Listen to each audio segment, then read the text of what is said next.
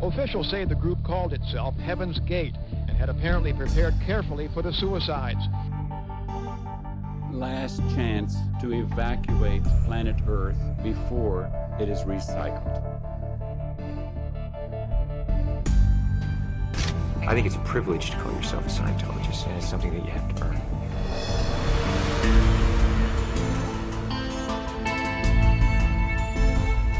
Sekta. Der Podcast über Sekten und religiöse Sondergemeinschaften.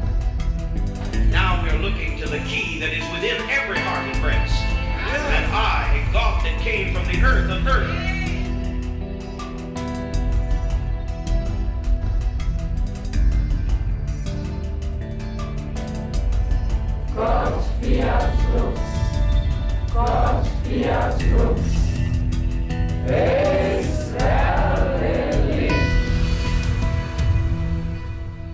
Hallo und herzlich willkommen zur zweiten Folge von Sekta, dem Podcast über Sekten und religiöse Sondergemeinschaften.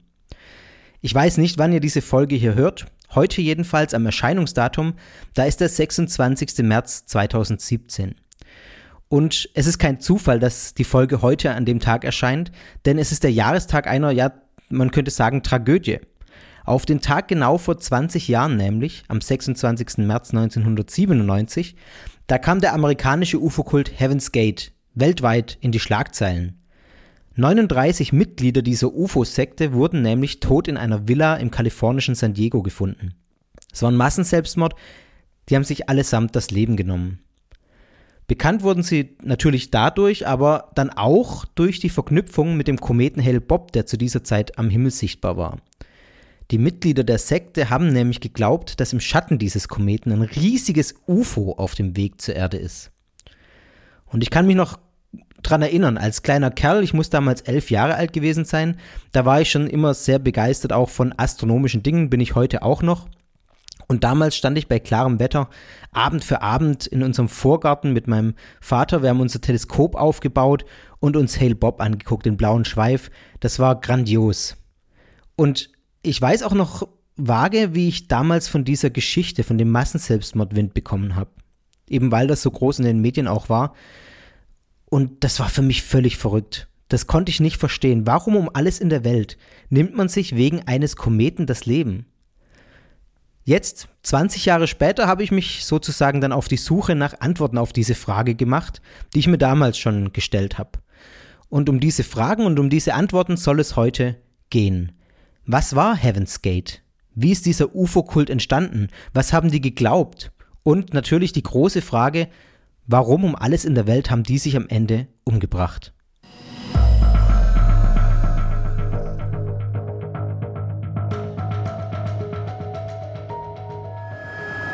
Hello?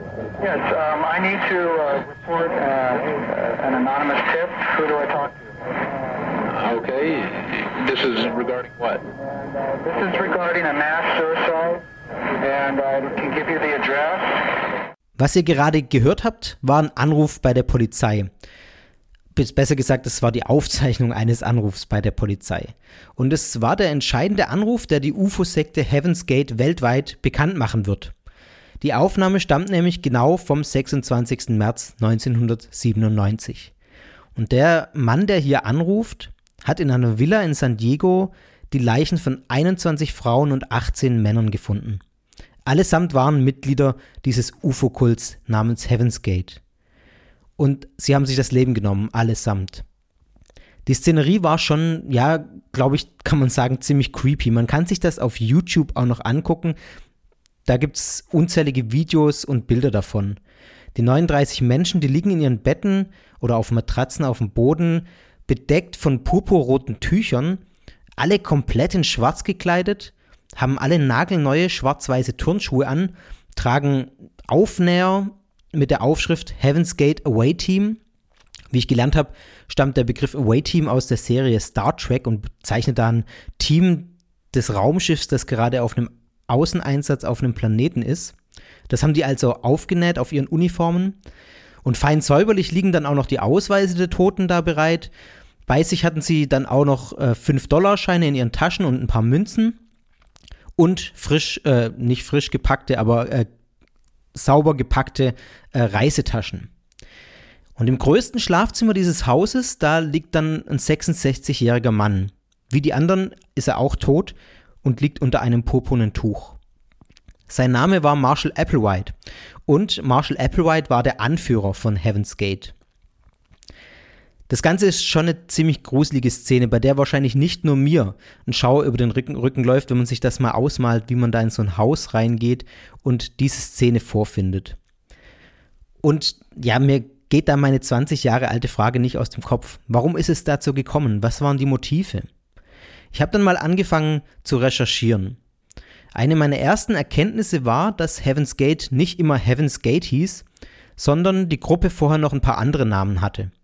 Zum Beispiel Human Individual Metamorphosis, The Process, The Total Overcomers oder The Class. Das waren die Namen, die mir immer wieder begegnet sind. Die Angaben darüber, wann die Gruppe wie hieß, die waren aber unterschiedlich. Also es war mir nicht ganz klar, wann die Gruppe sich wie bezeichnet hat. Und das wollte ich dann doch genauer wissen. Da mir immer klarer wurde, um wirklich zu verstehen, was denn da im März 1997 passiert ist, da muss ich ein bisschen tiefer graben und mir die Geschichte und die Entstehung dieses UFO-Kults auch anschauen. Gestoßen bin ich dann relativ schnell auf eine Webseite, die ziemlich weit oben bei Google gelistet wird, wenn man nach Heaven's Gate sucht. Es liegt nahe, die Website heißt nämlich heavensgate.com. Und wenn man darauf geht, könnt ihr vielleicht mal bei Gelegenheit machen, das sieht verdächtig nach einer Webseite aus den 90ern aus. Oben blinkt eine Schrift Red Alert, darunter prangt dann das Heaven's Gate Logo und davor steht Hail Bob brings closure to Heaven's Gate. Ein bisschen nachprüfen hat dann ergeben, die Seite stammt tatsächlich von der Sekte. Es ist die Originalseite, die im Jahr vor dem Massenselbstmord online gestellt wurde und die seither existiert. Bis heute. Die gesamte Glaubenswelt findet man da in Dutzenden, wenn nicht sogar Hunderten Unterseiten. Ist alles detailliert dargestellt. Und auf der Webseite findet man auch eine E-Mail-Adresse. Und da habe ich gedacht, ja, kann man ja mal probieren. Schadet ja nichts, kostet nichts. E-Mail ist kostenlos. Habe ich einfach mal hingeschrieben und nachgefragt. Wie war das denn mit dem Namen von Heaven's Gate, wollte ich wissen. Das war die erste Frage, die mir eingefallen ist. Wie hieß denn die Gruppe wann? Und das habe ich dann da hingeschrieben und gefragt und zu meiner Überraschung kam eine Antwort zurück nach exakt 47 Minuten. Und zwar folgende. In the period of 1974 through 1978, we were called Human Individual Metamorphosis. After that and through the 1980s, we referred to ourselves as the process. As we turned into the 1990s and produced video works for the public, we use the term Total Overcomers Anonymous in our dealings with the world. In the spring of 1996, we had to produce another name for our new website, and that is when Heaven's Gate came into being.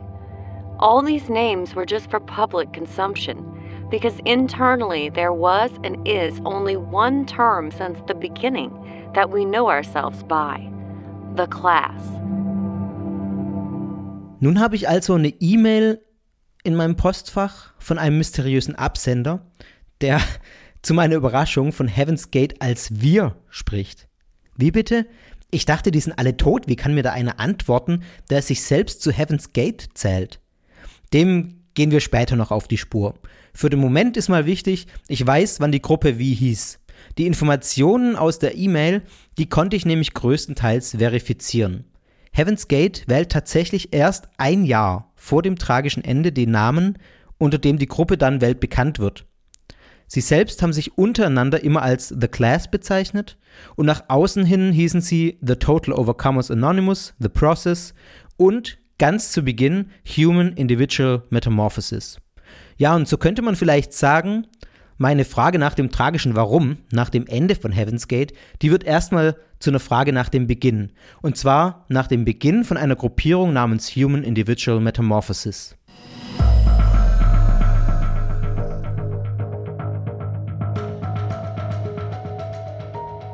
Ja, und Human Individual Metamorphosis, das ist schon eine, sagen wir mal, ja, merkwürdige Truppe. Zunächst waren das auch nur zwei Personen, die sich 1972 getroffen haben. Marshall Applewhite war die eine Person, der Mann, der nachher auch tot in der Villa lag, als Anführer dieser Sekte. Und die andere Person war eine Krankenschwester namens Bonnie Lou Nettles. Bonnie Lou Nettles hat auch als Astrologin gearbeitet, als Medium, hat irgendwelche mittelalterlichen Mönche gechannelt und so ein Zeug. Und beide stammen aus einem christlichen Elternhaus. Applewhite war sogar Sohn eines texanischen Predigers und wollte auch selbst Prediger werden. Das hat aber nicht hingehauen. Er hat das Predigerseminar nach zwei Jahren abgebrochen und dann Musik studiert und in dem Bereich auch gearbeitet, zum Beispiel als Musiklehrer an der Uni. Beide haben sich zu dem Zeitpunkt, wo sie sich treffen, schon mehr oder weniger von ihren christlichen Wurzeln entfremdet und gingen sozusagen in der New Age-Bewegung auf. Auch waren beide sehr fasziniert vom UFO-Glauben. In der damaligen Zeit, muss man sagen, war das keine Seltenheit. Wenn man sich das mal vor Augen führt, 1972, 1969 gelang der NASA der erste erfolgreiche Mondflug mit Landung. Ähm, 1972 ist die letzte Apollo-Mission auf dem Mond gelandet. Also das war gerade ein Riesenthema. Und Serien wie Star Trek waren in den 70ern ja auch hochpopulär. Und der Glaube daran, dass es Außerirdische gibt und diese Außerirdischen auch irgendwie in Reichweite sind oder vielleicht sogar schon mal auf der Erde waren, das war in der damaligen Zeit nicht so ungewöhnlich und abgedreht, wie wir das aus unserer heutigen Perspektive vielleicht wahrnehmen. Und das war auch was, von dem sowohl Nettles, die Krankenschwester, als auch Marshall Applewhite sehr fasziniert waren. Applewhite und Nettles treffen sich also 1972 in dem Krankenhaus, in dem Nettles gearbeitet hat. Warum Applewhite damals in dem Krankenhaus war, ist nicht mehr ganz genau zu sagen. Das ist nicht ganz klar. Da liest man ganz unterschiedliche Sachen und da ist mir auch diverses begegnet. Mal steht da was von Schizophrenie, das passt natürlich aus der Retrospektive ganz wunderbar für einen späteren Sektenführer. An anderer Stelle steht da was von Heilung von seiner Homosexualität. Da muss man dazu sagen, Applewhite war bisexuell, ist deswegen auch schon mal durch eine Scheidung gegangen, weil er eine Affäre mit einem männlichen Studenten hatte. Und das ist auch nicht so abwegig, dass ihn das sehr belastet hat mit der Homosexualität oder mit, der Bis mit seiner Bisexualität, weil er ja sehr streng christlich erzogen war. An wieder anderen Stellen liest man dann was von Herzproblemen samt irgendwie Sachen wie einer Nahtoderfahrung. Also ich glaube, man muss sagen, Fakt ist, wir wissen heute nicht mehr ganz genau, warum Applewhite in dem Krankenhaus war, aber wir wissen, dass er dort war. Er selbst sagt, glaube ich, in einem Video später mal, dass er da jemand nur besuchen war. Aber egal, wir wissen nicht mehr warum, nur das und dass die beiden sich dort getroffen haben. Nettles und Applewhite, die haben dann eine Art spirituellen Bund geschlossen. Nettles hat ja, war ja geübte Astrologin und hat Applewhite ihr Treffen auch gedeutet und ausgelegt und ihm erklärt, warum sie sich getroffen haben. Nämlich, dass die beiden schon in einem früheren Leben sich gekannt haben und jetzt in ihrer neuen Inkarnation eine wichtige Mission äh, zu erfüllen hätten. Also sie hat diesem Treffen schon was so Schicksalhaftes auferlegt. Sie widmen sich dann, also die beiden widmen sich dann ganz ihrer spirituellen Weiterentwicklung, ziehen umher durch Nordamerika, gaben sich sogar andere Namen, wie übrigens immer wieder in den folgenden Jahren bis zum Ende von äh, Heaven's Gate oder von der Gruppierung. Applewhite hieß mal Doe, Doe, äh, Doe, Bo, Tiddly, Ninkum, Guinea und Nettles hatte Namen wie T, Peep, Wink, Pick oder tatsächlich auch Poop. Ich weiß nicht, woher die Namen kommen. Sie sind ziemlich lustig, aber so haben die sich beiden sich immer wieder auch genannt. Ich nenne sie hier Applewhite und Nettles und ich nenne sie auch T und Doe, denn das sind die Namen, unter denen sie am Ende immer oder unter denen mit denen sie am Ende immer bezeichnet werden, dass die bekannten Namen für die beiden auch sind. In dieser Anfangsphase haben sie auch oft nur von sich als The Two, also die zwei, gesprochen. Ja, wie schon gesagt, die reisten durch die USA und waren eigentlich immer sehr auf der Suche nach ihrer spirituellen Identität, nach der Mission auch, die sie zu erfüllen haben. Ein Jahr später finden sie diese Mission und auch diese spirituelle Identität. Und zwar in einem biblischen Text. Die beiden haben, ja, in, der Offenbarung des Johannes gelesen, Kapitel 11, Verse 3 bis 12. Das lese ich jetzt nicht vor. Wir sind ja hier nicht im Bibelpodcast. Nein, Spaß es ist bei einmaligem Hören sowieso nicht so einfach zu verstehen. Wer mag, kann das ja nachlesen. Offenbarung 11, Verse 3 bis 12, da ist die Rede von zwei Zeugen, die von Gott auf die Erde geschickt werden und auf dieser Erde als Endzeitpropheten auftreten sollen. Sie werden dann vom Teufel getötet, diese beiden Zeugen, und schließlich von Gott auferweckt und in einer Wolke in den Himmel geholt. Diesen Text lesen also Applewhite und Nettles und sie identifizieren sich mit diesen beiden Zeugen. Das heißt, sie waren davon überzeugt, dass die Endzeit angebrochen ist, das Ende samt Entrückung der Gläubigen sozusagen kurz, davor, äh, kurz bevorsteht und dass die, sie die zwei Zeugen sind, die davon weitererzählen sollen. Diese Sicht, die ja mit ihren christlichen Wurzeln irgendwie auch vermischt ist und mit dieser New Age-Weltsicht, in denen sie sich die letzten Jahre da bewegt haben und mit dem UFO-Glauben, das kommt noch dazu, vermischt ist. Das heißt, das, da, das gibt jetzt so ein Konglomerat von ganz verschiedenen äh, Weltsichten, die da zusammenkommen. Und das führt dazu, dass sie diesen biblischen Text auch sehr technologisiert verstehen und mit dem damals sehr populären UFO-Glauben verbinden. So war zum Beispiel die Wolke, in, äh, von der in diesem Text die Rede ist, ein UFO, das die beiden in den Himmel mitnimmt. Und aus dieser Mischung kam dann die Lehre hervor, die vom Grundgedanken her eigentlich bis zum Ende die zentrale Lehre dieser Gruppe, die sich später Heaven's Gate nennt, jetzt noch Human Individual Metamorphosis nennt oder beziehungsweise noch nicht, denn die wird ja erst noch gegründet. Die zentrale Lehre bleibt eigentlich von Anfang bis Ende gleich oder zumindest ähnlich. Und diese Lehre ist, dass Nettles und Applewhite davon überzeugt sind, dass sie nach ihrem Märtyrertod, der sie ereilen wird, und nach ihrer Auferstehung in einem UFO geholt werden, von einem UFO geholt werden, das die beiden und alle, die ihnen nachfolgen, mitnimmt. Also es ist so eine Art technologisch inszenierte Entrückung der Gläubigen gewissermaßen. Und dabei ist noch wichtig zu sagen, dass der Körper der Entrückten oder die Körper der Entrückten dabei durch biologische und chemische Prozesse physisch transformiert werden und zu perfekten außerirdischen Wesen werden. In diesem Zustand, den die beiden The Next Level nennen oder Evolutionary Level Above Human oder auch Kingdom of Heaven, diese drei Begriffe sind synonym, in diesem Zustand sollen die Körper dann ewig leben. Und wie so ein Außerirdischer aussieht, in den sich dann so ein menschlicher Körper tatsächlich physisch verwandelt, hat Marshall Applewhite in einem Lehrvideo mal beschrieben, ein paar Jahre später, damit ihr einen Eindruck bekommt, auch davon, wie ja wird das Ganze schon ist, spiele ich euch den Ausschnitt mal vor. Dieses Lehrvideo, aus dem ihr gleich den Ton hört, das stammt vom Anfang der 90er Jahre, also vier bis fünf Jahre vor dem Selbstmord. And that the next level, the only real extraterrestrials, have a body similar to human body. Human body was taken after the same design, the same form, except a human body was more animal than that form. Human has hair, needs teeth, has uh, physical characteristics that are appropriate to this environment. When you go into, env- in, into an environment that does not need to eat things that you have to pull off the bone or crack the seeds off the nut, then certainly teeth are not needed. Um, hair is not needed. You, a creature that looks very attractive but has two eyes, some remnant of a nose, some remnant of ears, what you would call remnant, even though they function very well as a nose, as ears, have a voice box but don't really need to use it because they communicate in thought. They communicate with their minds.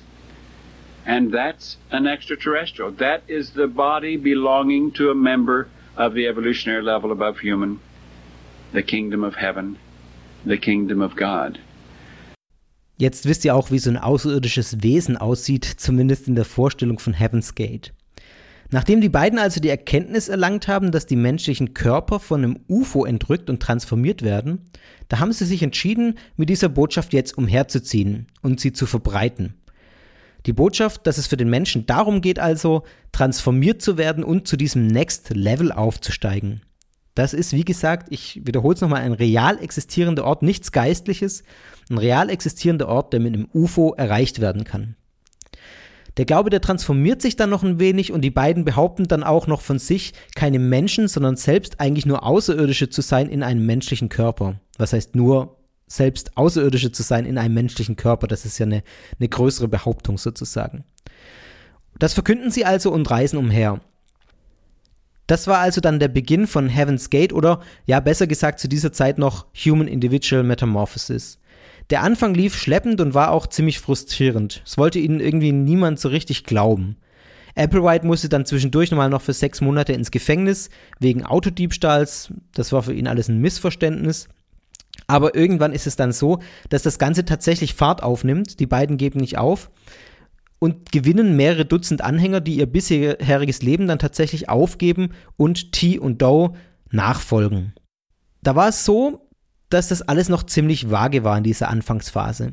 Es gab da keine feste Gruppenorganisation. Applewhite und Nettles, die haben zwar ein festes Set an Glaubenssätzen kommuniziert, aber es schien ihnen nicht sonderlich wichtig zu sein, diese Glaubenssätze auch durchzusetzen. Die Anhänger haben sie in Zweiergruppen aufgeteilt, die sich gegenseitig im Auge behalten sollten. Zu ihren Glaubenssätzen hat nämlich zum Beispiel auch gehört, dass solche Dinge wie Rauchen, Trinken, Drogen und auch Sex Formen menschlicher Bindung oder Anhaftung sind und die man deshalb strikt loslassen musste, um in dieses Next Level zu, äh, zu kommen. Und um das zu trainieren, dieses Loslassen, wurden dann, das fand ich ganz interessant, gezielt ein Mann und eine Frau zu solchen Zweierpaaren zusammengefügt. Bei homosexuellen Mitgliedern hat man tatsächlich darauf geachtet und gleichgeschlechtliche Partner zusammengestellt, damit dieses sexuelle Verlangen auch erregt wird oder irgendwie verspürt wird und dann überwunden werden kann. In dem Zusammenhang ist es auch noch wichtig zu sagen, dass die Beziehung von T und Doe, also von Marshall Applewhite und Bonnie Nettles, rein platonisch war. Also das scheint tatsächlich nichts Sexuelles gewesen zu sein, eine rein platonische Beziehung. Ja, und diese Zweiergruppen, in die dann diese, diese Bewegung Human Individual Metamorphosis aufgeteilt war, die zogen durch das Land, um weitere Anhänger zu gewinnen. Treffen der gesamten Gruppe gab es nur sehr gelegentlich, sehr selten haben die sich alle getroffen. Man kann sich jetzt vorstellen, ich glaube, da muss man nicht viel Ahnung von irgendwelchen Organisationsstrukturen haben, aber man kann sich vorstellen, dass eine solche Gruppenstruktur für das dauerhafte Überleben einer Gruppe nicht besonders gut geeignet ist, um es mal vorsichtig zu sagen. So wussten die beiden Führungsfiguren Applewhite und Nettles zum Beispiel auch nicht, wie viele Leute ihnen überhaupt nachfolgen. Das fand ich ganz interessant. In einem Interview Mitte der 70er Jahre wurden sie mal gefragt, wie viele Mitglieder ihre Gruppierung denn ungefähr hat. Die Schätzung war damals 300 bis 1000. Und das ist schon eine bemerkenswerte Spanne. Und die spricht eigentlich dafür, dass die keine Ahnung hatten. Also man kann wohl getrost sagen, wäre das so weitergegangen, wäre das alles in dieser Struktur weitergelaufen, dann wäre die Bewegung wohl vollends im Sand verlaufen und wir würden heute nicht drüber reden. Dass es so war, das realisierten aber auch T und Doe. Und so haben sich dann die beiden entschieden, dass die Gruppe dauerhaft zusammenkommen muss. Sie haben ihre Anhänger dann aufgefordert, zusammenzukommen. 88 Mitglieder sind dieser Anweisung gefolgt und zusammen auf ein Grundstück gezogen. Also 88 von den 300 bis 1000 geschätzten Mitgliedern, da sieht man schon, entweder war die Schätzung ziemlich schlecht oder die Bindung dann doch mehr oder weniger lose der meisten Menschen, die ihnen danach gefolgt sind. Mit diesem Zusammenziehen, da änderte sich auch die Rolle von T und Doe als Führungsfiguren. Sie setzten jetzt tatsächlich strenge Verhaltensregeln durch, also sehr asketische Verhaltensregeln auch, und machten auch deutlich, dass alle Autorität, auch die religiöse oder vielleicht sogar insbesondere die religiöse Autorität, nur von ihnen ausgeht. Und das zeigt sich zum Beispiel auch daran, dass jetzt alles ein bisschen strenger wird, dass im selben Jahr 19 Mitglieder aus der Gruppe ausgeschlossen wurden. Also es geht jetzt autoritärer zu und es bildet sich tatsächlich eine exklusive Gruppe, die sich gegenüber ihrer Umwelt abgrenzt. Und auf diesem ersten Grundstück, auf dem die 88 Mitglieder damals zusammengekommen sind, da bleibt die Gemeinschaft aber nicht. Es war im Prinzip eine Gruppe ohne festen Ort. Also das Umherziehen ist immer noch Bestandteil dieser Gruppe. Die reisten durch Nordamerika, lebten viel unter freiem Himmel und auch auf Campingplätzen. So ziehen gewissermaßen ja die Jahre ins Land. Die Gruppe legt ihren ersten Namen dann irgendwann ab, den Human Individual Metamorphosis, nennt sich dann The Process und in den 90er Jahren dann The Total Overcomers Anonymous. Ganz interessant fand ich, dass es kaum größere Missionierungsaktionen gibt. Auch wenn die Fluktuation sehr hoch ist, immer wieder stoßen neue Mitglieder hinzu, andere Mitglieder verlassen die Gruppe, aber es gibt wenig Bestrebungen tatsächlich durch große Missionierungsaktionen eine Masse an Leuten zu gewinnen. Während der insgesamt bis zum Ende sind es 22 Jahre der Geschichte der Gruppe, war die Fluktuation ja, wie gesagt, sehr hoch. Mehrere hundert Menschen sind zu der Sekte hinzugestoßen, dann aber auch wieder gegangen. Es gibt also sehr viele ehemalige Mitglieder von Heaven's Gate oder von dieser Gruppe, die sich später Heaven's Gate nennt. Dann kommt es zu einem Einschnitt, und zwar zu einem enormen Einschnitt, der die Struktur und die Theologie der Gruppe nochmal ordentlich umwälzen sollte. Und zwar ist Folgendes passiert, Bonnie Lou Nettles stirbt an Krebs. Eine der Führungsfiguren stirbt. Dieses Ereignis kann man, glaube ich, sagen, legt den wesentlichen Grundstein für den Massenselbstmord zwölf Jahre später.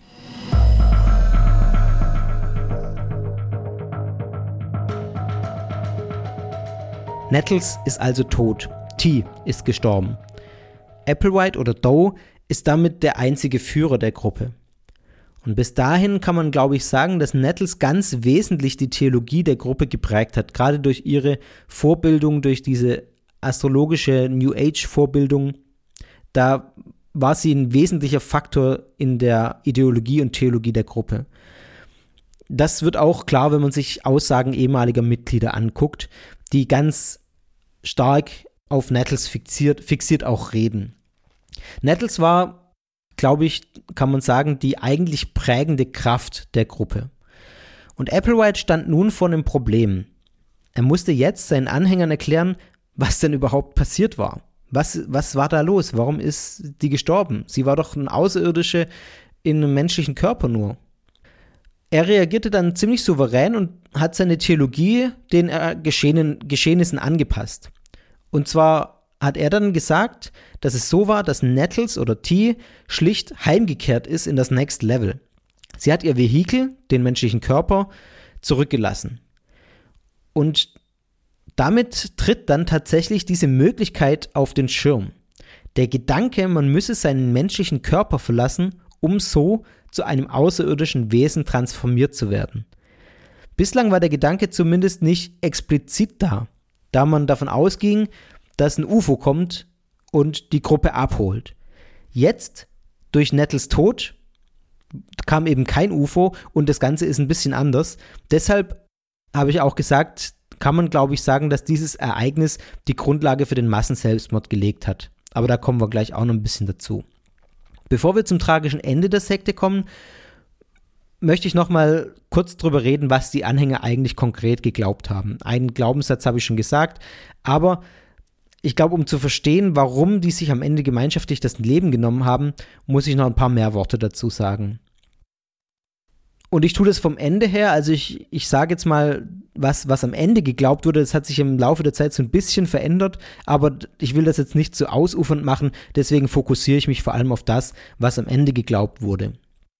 Und ich werde jetzt auch nicht alle Glaubenssätze äh, zusammenfassen, aber ich glaube, die wesentlichen, um zu verstehen, was passiert ist, werde ich jetzt mal äh, zusammenfassen. Also zum einen haben die Mitglieder geglaubt, dass T und Doe außerirdische Wesen in menschlichen Körpern sind.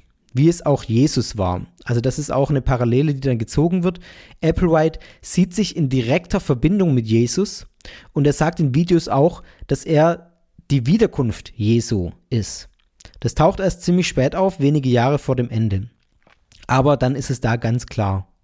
Doe, aka äh, Applewhite, ist die Wiederkunft Jesu. Und T und Doe kommen direkt vom Kingdom of Heaven, oder von diesem Next Level.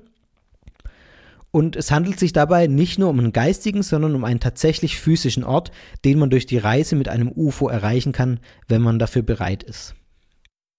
Dann fand ich noch ganz spannend, dass die Bibel eine wichtige Rolle gespielt hat in der Theologie von Heaven's Gate. Die Bibel war für Applewhite nämlich ein Zeugnis von diesem Kingdom of Heaven, in das man eintreten kann. Aber er hat gewissermaßen eine außerirdische biblische Hermeneutik angelegt. Das heißt, er ging bei all seinen biblischen Interpretationen davon aus, dass es Außerirdische gibt und dass diese Außerirdischen zu früheren Zeiten auch auf der Erde waren und ihre Spuren hinterlassen haben. Und dass der Gott der Bibel selbst ein hochentwickelter Außerirdischer ist, den Applewhite als seinen Vater bezeichnet, wie auch Jesus, ganz konsequent. Übrigens, äh, kleine Randbemerkung, es gibt auch heute noch solche Ansätze, dass Außerirdische mal auf der Erde waren und ihre Spuren hier hinterlassen haben. Man nennt das äh, Präastronautik, diese, dieses Gedankengebilde. Das ist wissenschaftlich, muss man sagen, totaler Quatsch, nicht ernst zu nehmen. Ich weiß nicht, ob ihr Erich von Däniken kennt, der da der prominenteste Vertreter ist. Und ganz spannend fand ich auch noch, dass ein Buch von Erich von Däniken vermutlich auch Doe und T von Heaven's Gate inspiriert hat. Das Buch heißt Erinnerungen an die Zukunft, ist 1968 erschienen, also noch bevor die beiden sich getroffen haben und schlägt natürlich genau in die Kerbe, in die auch Heaven's Gate schlägt. Von daher ist davon auszugehen, dass die beiden das Buch auch kannten, das war damals auch sehr bekannt und davon auch geprägt wurden. Also die Bibel ist für Applewhite ein Zeugnis außerirdischen Kontakts mit den Menschen und diese Außerirdischen wollen den Menschen helfen, sich zu transformieren und in das Next Level aufzusteigen. Dazu noch eine kleine Ergänzung sozusagen. Der Außerirdische, den die Bibel als Gott bezeichnet und den Applewhite als sein Vater bezeichnet, war für Applewhite seine an Krebs verstorbene Partnerin Nettles. Das heißt, er sieht nicht nur selbst sich, sich selbst als Jesus, sondern seine Partnerin T als Gott, als diejenige Person, die die Bibel als Gott den Vater bezeichnet. Ich spiele euch mal eine kurze Sequenz ein, in der Applewhite das selbst ausführt. These that are sitting before me have been students of T and my father, have been students of T and are still students of T and even though T returned to the heavens in 1985. And T is my heavenly father. gave me birth into that kingdom before this civilization began. Now, I'm not here to sell you on that, or who I am, or who these are. I'm here to offer you, as these are, an opportunity to know the truth so that if you can connect with it at any level, then you might survive the respading or the recycling that is about to occur. In dieser Sequenz klingt gleich noch ein weiterer Aspekt der Glaubenssätze von Heaven's Gate ein, der wirklich extrem wesentlich ist, um das Ende zu verstehen, nämlich, dass diese Erde in regelmäßigen Abständen recycelt wird. Applewhite zufolge gibt es einen unausweichlichen Kreislauf, durch den die Erde immer und immer wieder erneuert wird, refurbished, recycled, renewed nennt er das. Und für diejenigen, die zurückbleiben, hat das fatale Folgen. Welche Folgen, das sagt er nicht, das lässt er offen. Und er betont auch immer wieder, dass es nicht sofort das Ende der Welt bedeutet. Also man könnte sagen, er lässt sich gewissermaßen eine Exit-Strategie offen, falls einfach nichts passiert am Ende eines solchen Zyklus. Ist ja auch nicht so unüblich, dass bei Weltuntergangsprophezeiungen einfach nichts passiert. Also da lässt sich äh, Applewhite sozusagen noch eine Tür offen. Die einzige Möglichkeit jedoch, dieses Recycling der Erde zu überstehen, ist, ihr ahnt es, dem nachzufolgen, was Applewhite sagt, also in das Next Level aufzusteigen.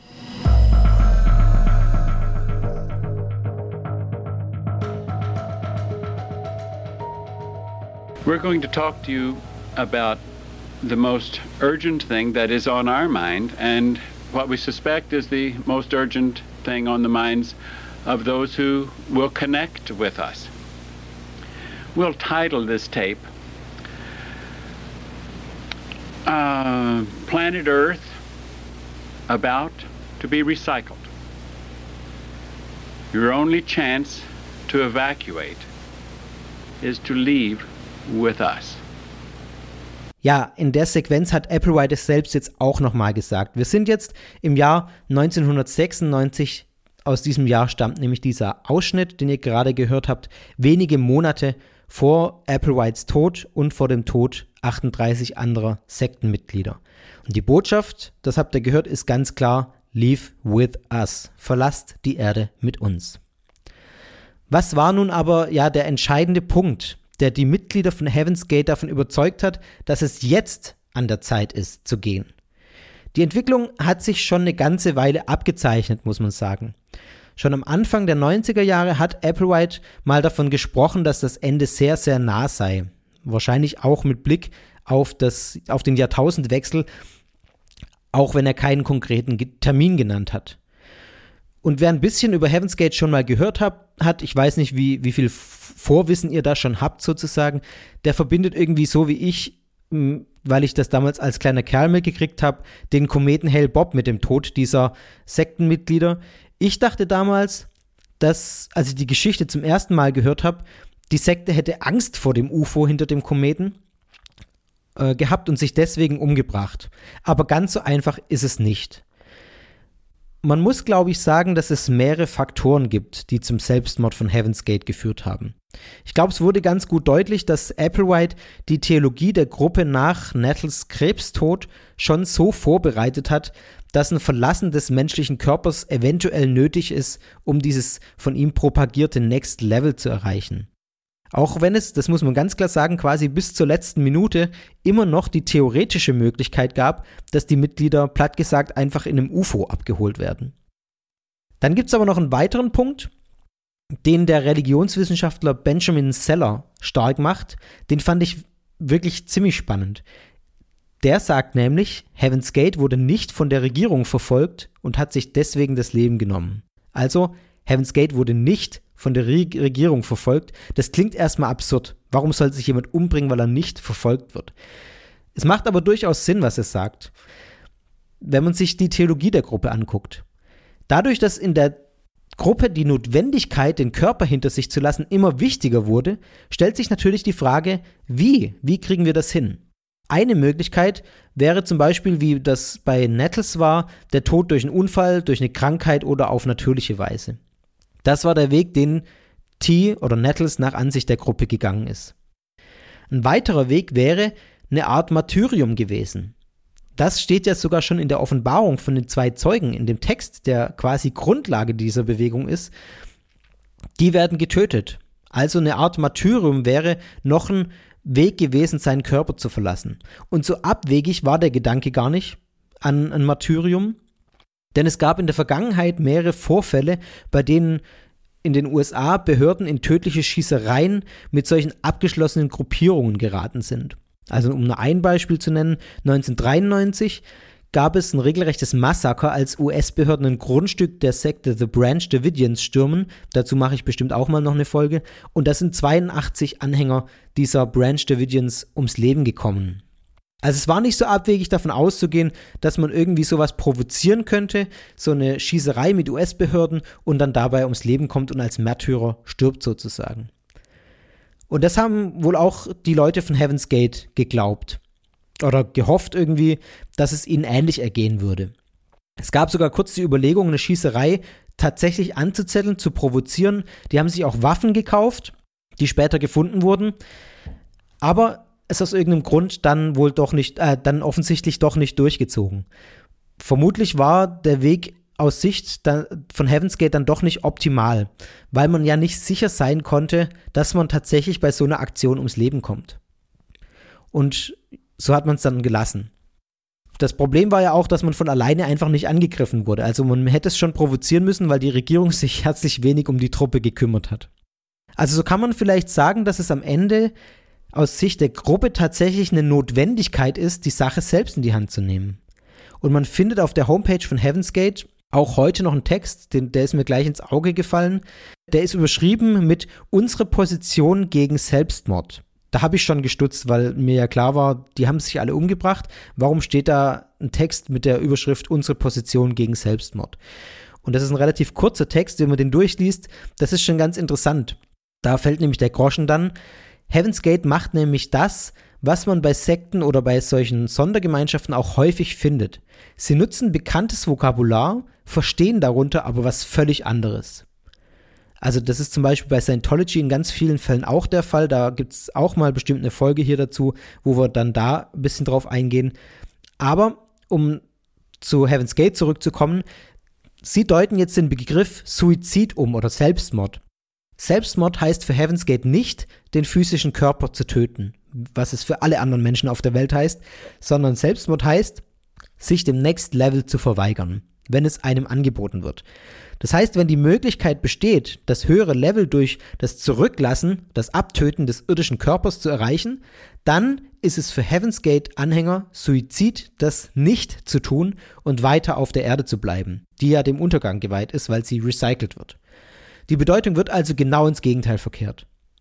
Und das heißt wiederum, dass aus einer internen Sichtweite, äh, Sichtweise, aus Sicht der Gruppe, gar kein Selbstmord begangen wird, sondern es wird lediglich bewusst diese Welt zugunsten einer besseren verlassen, eine Art Beförderung könnte man vielleicht sagen.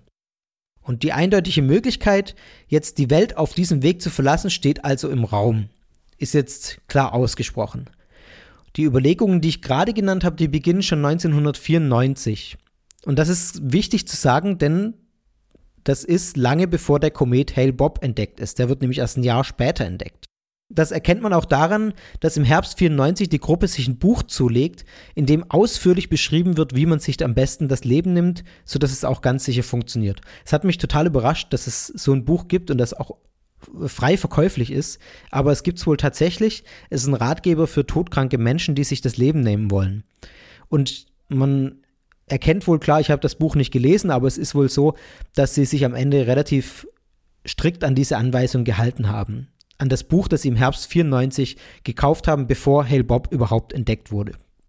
94 war aber noch nicht ganz klar, wann und ob es tatsächlich auch durchgezogen wird.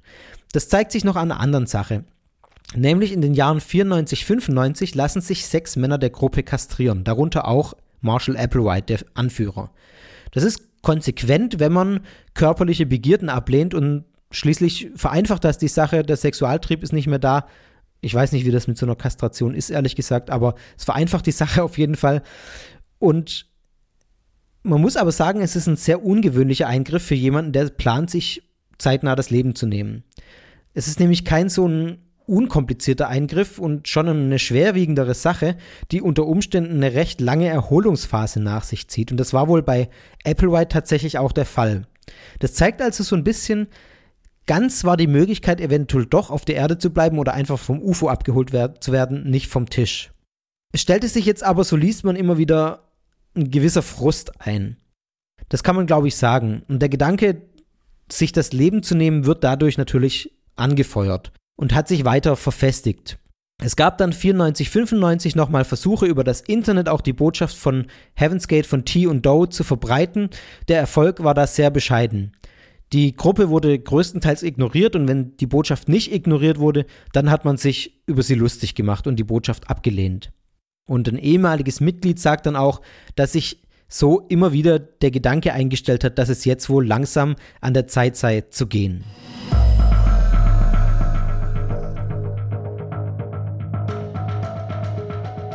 Dann wurde im Jahr 1995 der Komet Hale Bob entdeckt.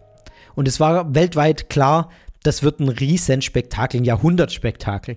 Astronomen in aller Welt haben diesen Kometen gefeiert. Der sollte ja mehr als ein Jahr lang mit bloßem Auge am Himmel zu sehen sein. Und ganz klar war das für Applewhites UFO-Kult Heaven's Gate allein bereits ein Zeichen, das er nicht vorüberziehen lassen konnte. Also es war ein ganz klarer Indikator, dass da jetzt was Größeres passiert, ein größerer Einschnitt kommt. Dann kommt aber noch hinzu, jetzt wird es äh, ganz äh, kurios, dass es Spekulationen über ein riesiges Objekt gab, das den Kometen begleiten sollte.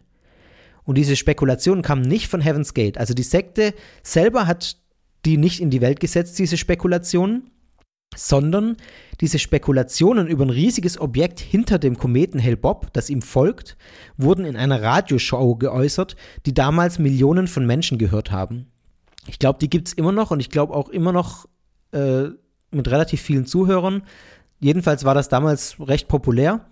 Und dort hat ein Amateurastronom angerufen und erzählt, er habe eine unglaubliche Entdeckung gemacht. Bei der Beobachtung von Hale Bob nämlich habe er ein helles Objekt gesehen, das den Kometen begleitet. Ich habe den Anruf mal, ich habe den im Internet gefunden und habe den mal gekürzt für euch hier. But a lot of people have felt something's going on with Hale Bob. Well, I have too. Uh, there's been a real lack of uh, pictures from the Hubble Space Telescope or any big observatories. And Art, I can tell you when they cut them off. It was about May, uh, end of May, 96. And And so that got me all the more curious. I can smell when they're Why would, being- why, why would they do that? Perhaps they saw something they felt might disturb people. And now maybe you've got it on film. Yeah, although uh, this thing, what I photographed tonight, just showed up. I mean, I, I have pictures of the comet from last night and the night before. This is a big thing. Uh, uh, not far, I, I estimate maybe about 150,000 miles away from Hale Bob. Mm-hmm. Uh, if if it is as far out as Hale Bob, I don't know, Art. It's it's in the same picture. I'm just making that assumption that it's out there in that neighborhood. Yes. It appears to be several times larger than the Earth. I'd, I'd guess about four times larger than the Earth. And there appears to be what looks like Saturn-like rings. They're they're very flat. It's almost as if we're looking at them on edge. And you know, I ran inside. I thought, no, it's just, it's just a star. And I look. I have a computer-generated star map. I can uh, tell ahead of time what stars are going to be in the background. Right. And there was no star there. I mean, just nothing. There's a couple of stars that show up in the frame uh, to the right of Hale Bob, and those showed up, but this big bright thing did not show up. And I kept, I checked the date on my watch, and checked the date on the computer, and looked at the pictures coming in again. I, uh, on- on the computer, I have a CCD imaging system, and uh, my heart starts going faster and faster and faster. And I realized I'm really this is this is amazing. I'm I'm photographing something that's actually out there that's big, and I don't have much of an observing window for Hale Bopp here. It's about 30 minutes, but I saw saw it that whole time. I have perhaps hundred pictures of it. What could it be? well, that might be an area for Courtney to get into. I, I have no idea. All right, whatever it is, it, it, it would roughly, if it's in the same area as Hale-Bopp, would be roughly the scale, to scale it, about four times the size of Earth. Uh, And that's real rough. It's it's certainly larger than the Earth. That, that's a rough guess. I'll have to go over my pixels later and measure it more carefully. Man muss vielleicht noch dazu sagen, dass die Radioshow sich mit äh, paranormalen Phänomenen beschäftigt und nicht unbedingt aus einer skeptischen Perspektive. Kurz gesagt, da werden ziemlich krude Theorien verbreitet, die auch nicht hinterfragt werden. Und das zeigt sich auch an dieser Hale Bob-Sache. Nach dem Anruf nämlich, den ihr gerade gehört habt, wendet sich noch ein weiterer Anrufer an die Show. Der behauptet von sich, per Fernwahrnehmung den Kometen genauer betrachtet zu haben. Fernwahrnehmung, habe ich nachgelesen, ist so eine spezielle Art von Hellsehen, eine Pseudowissenschaft, die allerdings tatsächlich während des Kalten Kriegs lange von der CIA finanziert wurde.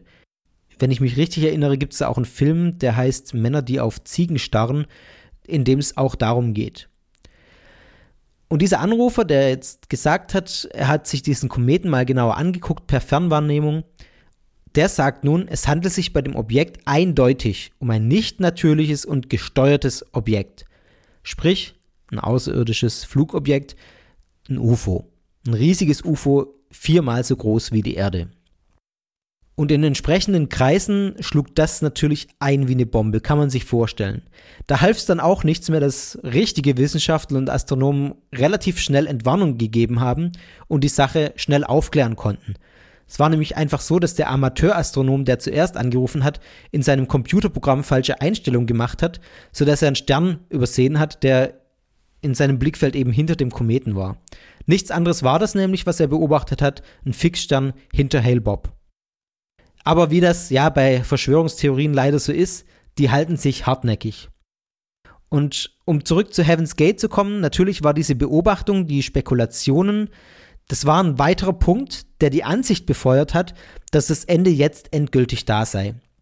Und eine ganz lustige Geschichte noch, äh, sofern man von lustig reden kann in dem Kontext, aber Applewhite hat sich sogar im Januar 1997, zwei Monate vor dem Ende von Heaven's Gate, für rund 3600 Dollar ein Teleskop gekauft, um das UFO zu beobachten. Und er hat es eine Woche später wieder zurückgebracht, weil es zu schwach sei angeblich, um das Raumschiff zu sehen. Also das fand ich, so als Randnotiz, das fand ich eine ganz interessante Geschichte noch. Man muss aber ganz klar sagen, dass entscheidend dafür, dass Hale Bob als Signal für das Ende gesehen wurde, nicht das angebliche UFO ist, das ihm folgt, sondern der Komet an sich. Also das Ereignis an sich war so gigantisch, dass es ausgereicht hat für Marshall Applewhite zu sagen, das ist jetzt die Chance, die Gelegenheit, in das Next Level aufzusteigen. Und das schreibt nämlich Heaven's Gate auch auf der Webseite, die ja wenige Monate vor dem Suizid online geht. Da steht, ich lese das mal kurz vor, Red Alert. Hail Bob brings closure to Heaven's Gate. Whether Hail Bob has a companion or not is irrelevant from our perspective. However, its arrival is joyously very significant to us at Heaven's Gate. The joy is that our older member in the evolutionary level above human, the kingdom of heaven, has made it clear to us that Hale Bob's approach is the marker we've been waiting for. Also, der Marker, auf den man gewartet hat, ist Hale Bob. Und zwar völlig unerheblich, ob da ein UFO kommt oder nicht. Das war den Mitgliedern im Prinzip mehr oder weniger egal. Damit war also klar, das Datum für den Exit, für, den, für die Beförderung in das Next Level war also gefunden. Exit haben die Mitglieder das dann selbst bezeichnet, diesen Selbstmord, weil man eben aus dieser Welt herausgeht in das Next Level. Am 22. März hat Hale Bob seinen erdnächsten Punkt erreicht und um diese Zeit herum fanden auch die Selbstmorde statt. In den Tagen zuvor hat Heaven's Gate im Internet nochmal sogenannte Exit-Videos veröffentlicht oder ich bin mir nicht ganz sicher, ob die damals schon dann im Internet standen oder ob das auf Videotapes war, die dann den äh, Angehörigen zukamen oder den ehemaligen Sektenmitgliedern auch und dann ins Internet gestellt wurden. Jedenfalls wurden sogenannte Exit-Videos aufgenommen, in denen die Mitglieder nochmal einige Worte an die Außenwelt gerichtet haben und erklärt haben, warum sie denn tun, was sie tun, warum sie sich das Leben nehmen. Und klar dabei wird, aus Angst haben die nicht gehandelt wie es, es ist ja immer wieder zu lesen, dass die aus Angst sich den, das Leben genommen haben und das war ja auch mein, mein Gedanke, bevor ich mich jetzt nochmal intensiver damit beschäftigt habe, aber das ist nicht so. Wenn man sich dieses Video anguckt, oder diese Videos, das ist so eine Sammlung, die fast zwei Stunden lang ist auf YouTube. Ja, es ist eine freudige Erwartung, die da aus diesen Aufnahmen spricht. Das ist ganz, ganz merkwürdig und da läuft einem echt der Schau über den Rücken es ist eine freudige Erwartung, mit, denen die Leute, mit der die Leute da sprechen, was ja auch völlig mit ihren Glaubenssätzen übereinstimmt. Wovor sollten die denn Angst haben? Wenn man sich mal reinversetzt in, in diese Gruppe, ist es ganz klar, dass es ein freudiges Ereignis ist, dieser Selbstmord. Also das ist ganz, ganz kurios und äh, erschreckend und das geht einem echt ein bisschen nahe, wenn man sich das anguckt. Ich spiele euch ein solches Exit-Statement mal vor. Wie gesagt, das gesamte Video, ich verlinke das in den Show Notes, ist fast zwei Stunden lang. Also hört euch mal eins dieser Exit Statements, einen Ausschnitt davon an. Well, I just want to let everyone know how lucky and happy I feel to be here and let you know that what we're about to do is certainly nothing to think negatively about. We're all choosing our own free will go to the next level with T and Doe. That's right. And they are certainly not what media is going to paint them out to be. I never got to meet T in this incarnation in her human vehicle, but I can tell you that Doe is the most special, dignified, unhuman, objective person that you can ever meet. That's right. He has helped us so much and put up with so much and never done anything that seemed even close to the way a human would respond. And I guess that's really all I want to say. Ja, die Frau hier in diesem Exit-Video sagt sehr ganz deutlich, nichts, was wir tun werden, ist was, worüber man negativ denken muss. Also sie deutet das, was kommt, durchweg positiv. Und sie lobt Applewhite in den höchsten Tönen und es ist ihr tatsächlich klar, dass man das, was sie sagt, von außen nicht verstehen wird, dass man das nicht so sieht, dass diese Tat, die kommt, von außen nicht so positiv gedeutet wird. Ich spiele euch nochmal ein weiteres Statement vor, das das Ganze noch deutlicher zeigt, dass es nämlich den Mitgliedern sehr bewusst war, wie das, was sie tun, auf die Außenwelt wirkt. One thing that does come to mind is when we, we leave, I know the media will treat this, unless we leave in a craft and no vehicles, no bodies are left behind. It's some sort of weird, bizarre cult, a suicide cult, whatever you might want to call it. But look deeper than the words. Look for what we've taught people and the message we've left behind. Because we know that it's difficult to understand, but the next level requires a commitment, a kind of final ingredient of leaving the body and giving it up until you can actually graduate into the next level. It's difficult to know that, but for those that we've left behind, we're going on to something greater and better, and that we hope that someday you will understand this and you might join us.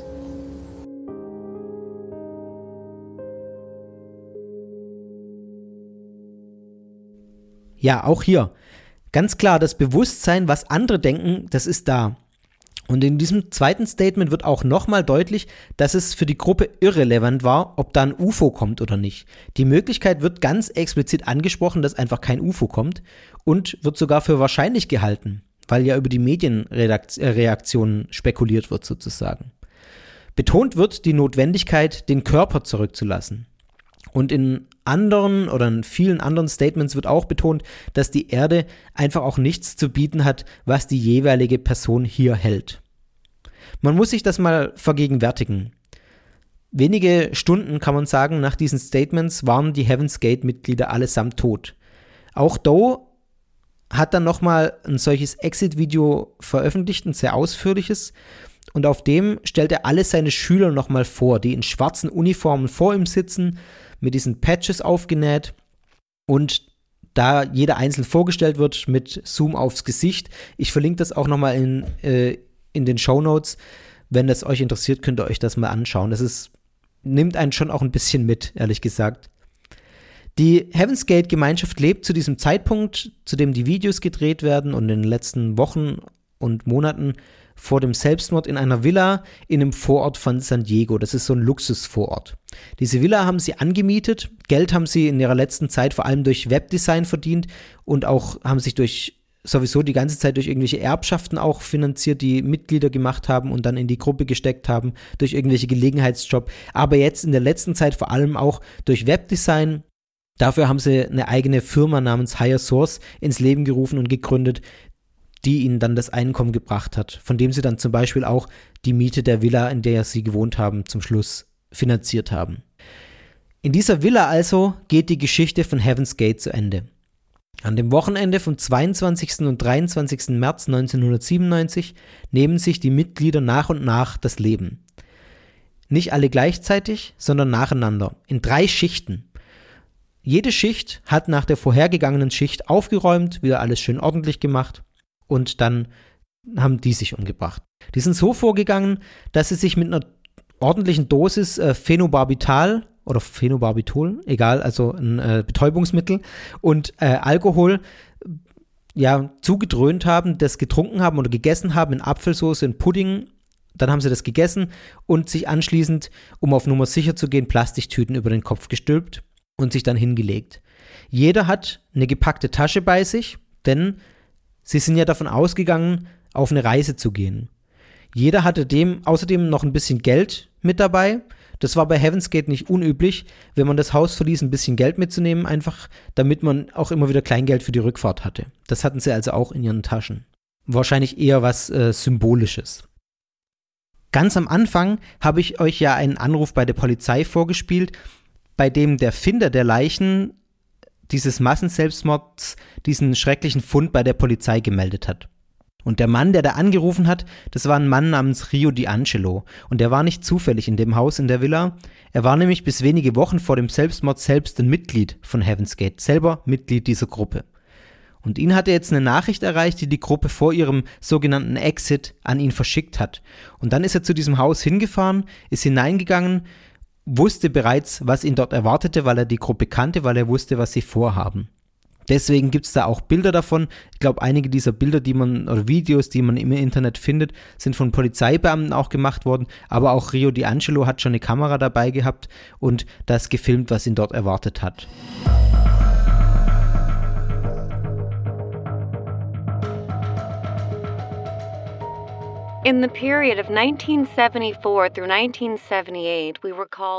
Und hier begeben wir uns jetzt mal noch kurz auf die Spur nach der mysteriösen E-Mail vom Heaven's Gate Webmaster, die mich erreicht hat.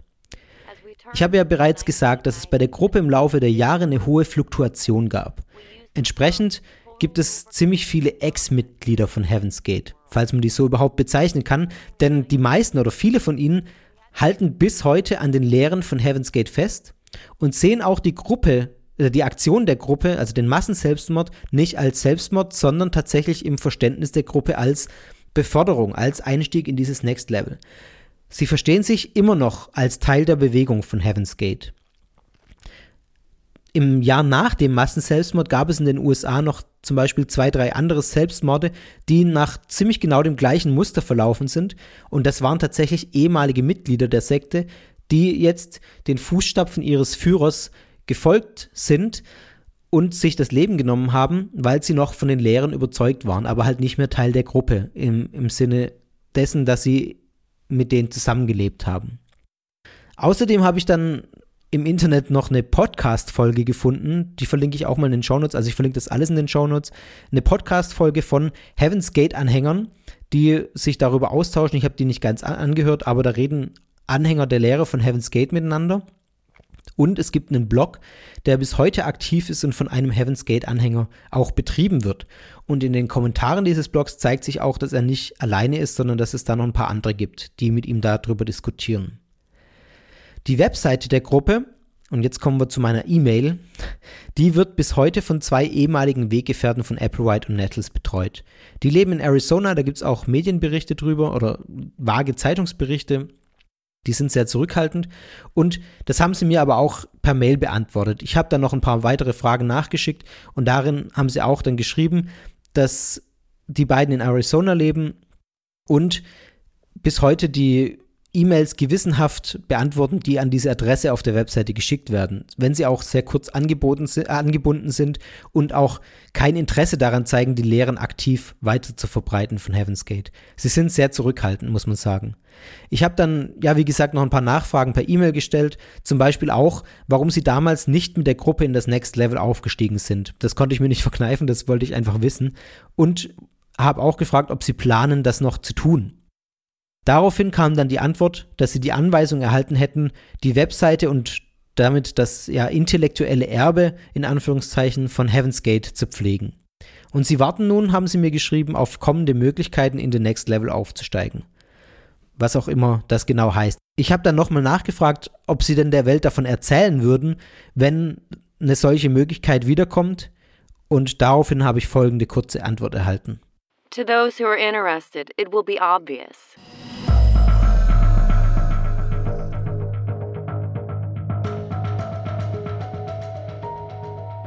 Was ist also die Antwort auf meine 20 Jahre alte Frage nach dem Warum? Warum nimmt man sich wegen eines Kometen das Leben? Die Antwort lautet, so einfach ist die Sache nicht.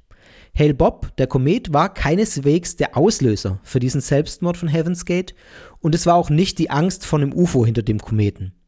Der Massenselbstmord, muss man glaube ich festhalten, war in der sehr kruden Theologie von Heaven's Gate eine konsequente Sache, eine Notwendigkeit. Hale Bob war eigentlich dann nur noch der willkommene Anlass, das zu Ende zu bringen, was vermutlich früher oder später sowieso passiert wäre. Zum Beispiel wahrscheinlich beim Jahrtausendwechsel, der ja vielen Endzeitpropheten auch Anlass zur Spekulation gegeben hat. Mit Angst jedenfalls, muss man ganz deutlich sagen, hat das Ganze gar nichts zu tun gehabt. Im Gegenteil. Angst hatten die Mitglieder nicht. Für sie war das schließlich, wie ich ja gezeigt habe, kein Selbstmord, sondern eine Art Beförderung. Sie haben sich gefreut, muss man ganz deutlich so sagen. Die Mitglieder betonen auch immer wieder in den Exit-Videos, dass es nichts gäbe, was es auf dieser Welt äh, wert wäre zu bleiben. Es war eine Gruppe von Menschen, die mit der Welt abgeschlossen hatten. Warum auch immer, aus den verschiedensten Motiven nichts mehr hatten, was sie auf dieser Welt hält. Die so überzeugt davon waren, dass im Next Level was Besseres auf sie wartet, dass sie dafür bereitwillig ihr Leben hier beendet haben. Und das ist schon ja eine ziemlich traurige Geschichte am Ende, muss ich sagen, wenn Menschen oder wenn eine Gruppe von Menschen so mit dieser Welt abgeschlossen hat, dass sie keinen anderen Ausweg mehr sehen, als in ein Next Level aufzusteigen, von dem sie glauben, dass alles besser wird. Nach allem, was ich gelesen habe, war es auch tatsächlich so, dass es jedem Mitglied der Gruppe freistand, diese Gruppe jederzeit zu verlassen. Das zeigt ja auch, dass im Laufe der Zeit Hunderte das getan haben, die sind gekommen, sind auch wieder gegangen. Es gab also keinen keinen Druck sozusagen, expliziten Druck, dass man da bleiben muss. Natürlich gibt es äh, dann viele Faktoren, die solchen Druck dann implizit erzeugen, wie zum Beispiel, dass das soziale Umfeld eben dort ist und äh, solche Dinge. Aber es stand den Mitgliedern frei zu gehen und das haben auch einige getan. Das wird auch in dem Exit-Video der Stowe veröffentlicht nochmal klar, indem er sagt, ja, XY war einige Zeit weg und ist jetzt wieder da. Also es haben tatsächlich einige in Anspruch auch genommen, die Gruppe zu verlassen und einige sind dann wieder zurückgekehrt. Man muss also festhalten, die, die dort geblieben sind, die, die sich am Ende das Leben genommen haben, haben das aus tiefer Überzeugung getan. Sie sind aus tiefer Überzeugung in der Gruppe geblieben. Der Glaube an ein Raumschiff von Außerirdischen, das kommt und die Heaven's Gate-Anhänger in diese neue Existenz, an die sie geglaubt haben, führt, ist zumindest für mich aus heutiger Sicht völlig absurd. Man darf aber, glaube ich, aus dem, im ganzen Kontext dieser Geschichte auch nicht vergessen, dass die Ursprünge dieses Glaubens auch in der Zeit liegen, in der das Thema Außerirdische und UFO-Glauben Hochkonjunktur hatten. Applewhite und Nettles haben das dann mit so einer christlichen Apokalyptik verbunden und New Age-Elemente noch mit reingenommen und so tatsächlich eine für ihre Mitglieder überzeugende Weltdeutung geschaffen. Ich glaube, so muss man es sagen und so muss man das Ganze auch einordnen als wirklich tragische Geschichte einer ja, von, von Menschen, von einer, Gruppe von Menschen, die mit dieser Welt einfach nichts mehr anzufangen wusste, die mit dieser Welt abgeschlossen hatten.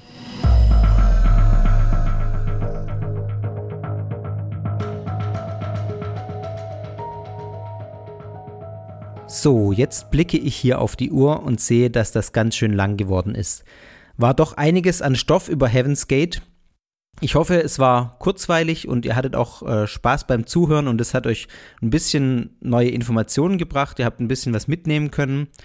Besonders spannend fand ich ja gerade, dass äh, jetzt am Ende, dass die Gedanken der Sekte in irgendeiner Form heute noch weiterleben, auch wenn das ja irgendwie so verstreute Individuen sind, die keine feste Gruppe bilden und die, glaube ich, so wie ich das einschätze, das auch nicht in, in der Lage sind, da nochmal irgendwie eine feste Gruppe zusammenzubringen.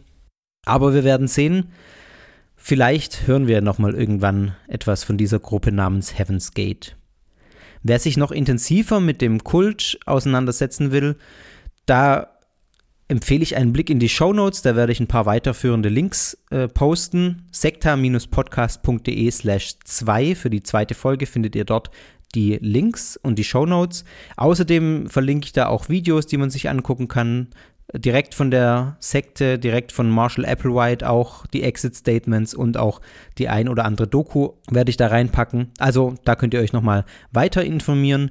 Wer tatsächlich ein wissenschaftliches Werk über Heaven's Gate lesen will, das stelle ich auch in die Show Notes. Da gibt es eine Publikation von Benjamin Seller.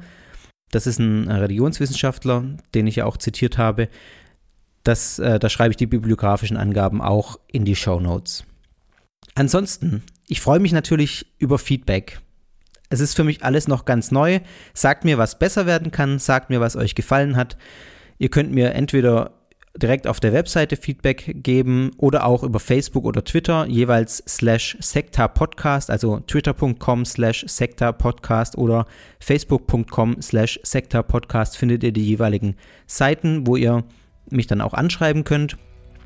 Ja, Sagt mir da einfach, was, was kann besser werden, was fandet ihr gut. Das, ich will mich verbessern und ich freue mich darauf, von euch zu hören. Ansonsten, ja, hinterlasst mir Bewertungen bei iTunes und auf allen möglichen anderen Plattformen, wo dieser Podcast gelistet ist. Das hilft ihn weiter zu verbreiten und das freut mich natürlich riesig. Ansonsten bleibt mir nur noch zu sagen, vielen herzlichen Dank fürs Zuhören. Bis zum nächsten Mal bei Sekta. Das war Sekta, der Podcast über Sekten und religiöse Sondergemeinschaften. Sekta ist Teil des Ruach Jetzt Netzwerks. Die Shownotes zu dieser Folge findest du unter sekta-podcast.de.